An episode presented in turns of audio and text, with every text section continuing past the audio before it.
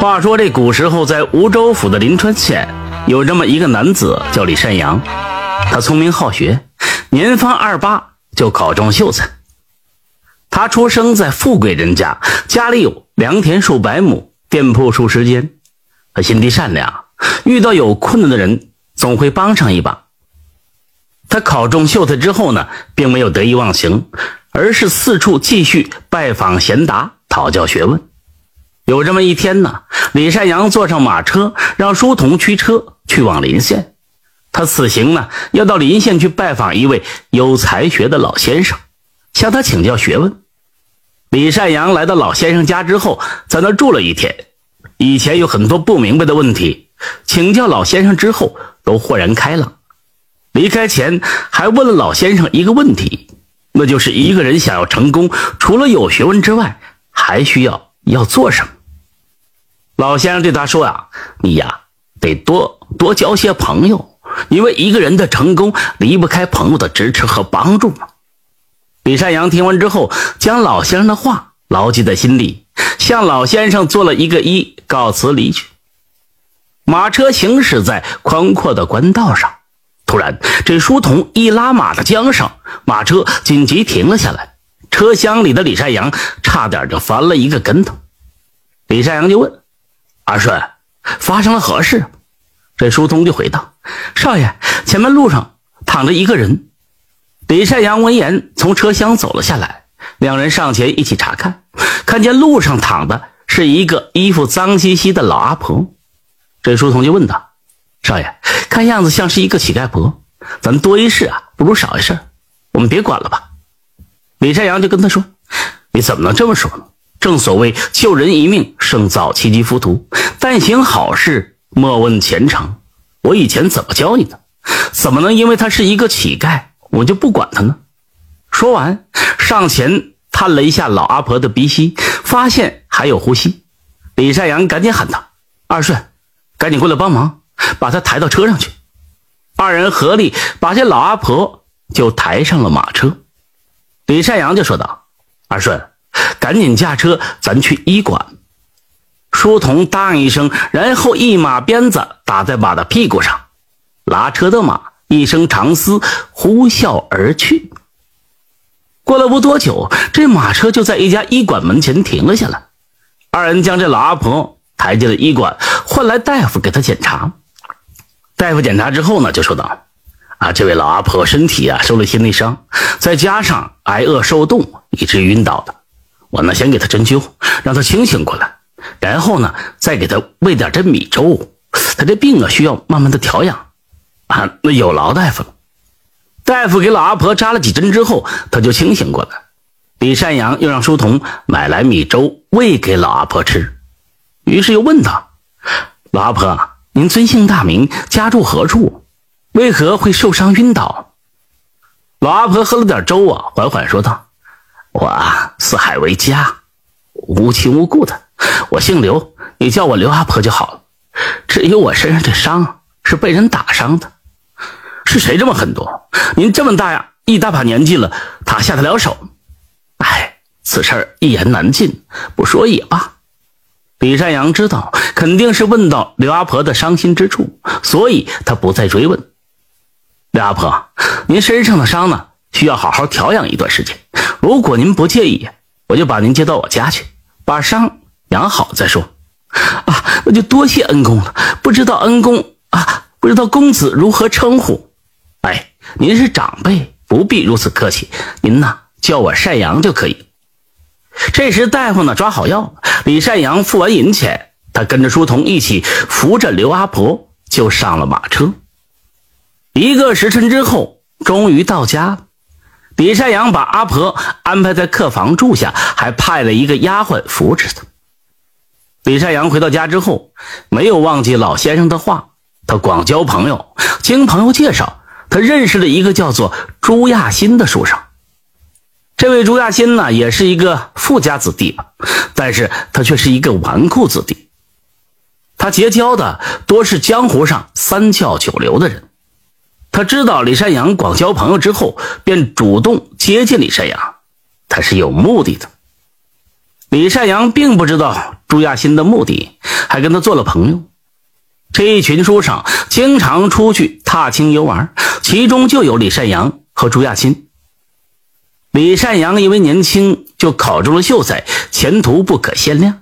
加上他为人心地善良，长得又英俊，有不少待字闺中的女子暗地里都喜欢他。其中有一个女子呢，叫马翠兰，生的皮肤非常白，身材姣好。朱亚新呢喜欢这马翠兰，可是马翠兰却不喜欢他，而喜欢才华横溢的李善阳。然而李善阳并不知道。马翠兰喜欢自己，他一心都放在学问上，未曾考虑过男女之情。朱亚新之所以接近李善阳，就是想模仿他的言谈举止。以为朱亚新呢认识一个会易容的江湖术士，他酝酿着一个歹毒的计划。有一天，朱亚新易容成李山阳的模样，他邀请马翠兰到郊外踏青游玩。马翠兰一看呢，是李山阳的邀请。二话不说就同意。二人到了郊外的树林之后，朱亚新上前想要搂住马翠兰，马翠兰躲开就说：“李公子，男女授受不亲，你不能这样。哎，你不是喜欢我吗？我虽然喜欢你，你我还没有成亲，绝对绝对不能这样。”这假李善阳却不管这么多，他扑上去就把马翠兰给玷污。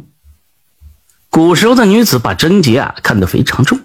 马翠兰又是一个刚烈的女子，她虽然心系着李善阳，但如今李善阳干出这等禽兽不如的事，她悲恨交加，想不开，把一条白绫就挂到了树干上，他就这么离开。马家的人把李善阳告到了官府，因为是李善阳把马翠兰给带走了。恰巧那天呢，李善阳跟一个非常有名望的贤达在讨教学问，有不在场的证据。于是这官府就糊涂了。那接走马翠兰的李山阳又是怎么回事？怎么会有两个李山阳？李山阳毕竟有嫌疑，鉴于他有秀才的功名，又有不在场的证据，于是官府让他闭门在家，等待着案件侦破之后呢，才能出门。有一天晚上，李善阳睡不着，来到花园里散步，突然有一个白衣女子飘到他的面前。这女子。长发披肩，面色铁青，眼睛发红，月光下呢还看不到他的影子。李善阳被吓得后退了好几丈，定睛这么一看，惊呼道：“马翠兰，怎么是你？吓了我一跳。平日不做亏心事，夜半不怕鬼敲门。你做了亏心事，心里当然害怕。李善阳，你把我害得好惨。马姑娘，你突然飘出来，我当然会被你吓着。”那天我一直跟先生讨教学问，真的不是我伤害的你，明明就是你，是你邀请我到郊外去游玩的，在树林里你把我丢了，你就算化成灰，我也认识你。我今天，我今天就是来找你报仇的。说完，张牙舞爪向李善阳就抓了过去。突然一声大喝传来：“哪里来的鬼怪，竟敢胡乱害人！”只见一道黑影掠过，刘阿婆出现在李善阳的面。只见这刘阿婆右手画圈，念了一句“急急如律令”，左手撒了一把糯米，糯米在空中形成了一个大圆圈，而且散发着金黄色的光芒，把马翠兰啊就困在这圆圈当中。马翠兰在圆圈当中呢，是进不得，退不得，左冲右突也不得。刘阿婆就跟他说：“你不必白费力气。”你这点粗浅的道行是破不了我的阵法的，阿婆，你为何要帮助恶人呢？哼，什么恶人？李善阳心地善良，怎么会是恶人呢？你们两个肯定有误会，我没有误会，明明是李善李善阳害了我，他把我玷污了。无量天尊，马姑娘，你的事情我略有耳闻，眼见不一定为实。江湖上有一种易容术，可以装扮成别人的模样。害你的那人呢？除了长得像李善阳，你还有没有其他的证据？马翠兰就说：“我用指甲抓了一下那人的后背，他的后背肯定有伤痕。”李善阳闻言解开衣服，露出后背就说：“马姑娘，你请看，我后背一点伤痕都没有。害你的人真不是我。”马翠兰见状，心中满是疑问。刘阿婆就说：“马姑娘，你看到没有？真的不是李善阳害的你，害你的那个人，除了后背有伤痕之外，还有没有其他的特征？那人胸前有一块特别像黑色、黑色星形的胎记。李善阳转身就说道：“我胸前并没有黑色星形的胎记，不过我记得，哎，对，朱亚新的胸前就有一块黑色星形的胎记。这事儿啊，肯定就是他干的。”这么一说。终于是真相大白了。刘阿婆右手轻轻这么一挥，撤掉了阵法，就说道：“马姑娘，我看你本性不坏，不想伤害你，你走吧。希望你早早点。”马翠兰向刘阿婆做了揖，飘然而去。李善阳向刘阿婆啊赶紧道谢，问道：“阿婆，您到底是什么人？怎么会有如此高深的道法？”我呀。我本是深山里一座道观的道姑，这次出山四处云游，在途中遇到了一个妖道作恶，我伸手阻拦他，可惜学艺不精，被他打伤。幸亏公子路过，把我给救了。今日就算报答公子的救命之恩吧。李山羊叹道：“哎，老先生让我广交朋友，难道这是错的？啊，广交朋友并没有错，但是你不能滥交，交朋友。”应当交益友，像朱亚新这种损友，交了只会害了自己。刘阿婆，你说的没错，真是让我豁然开朗。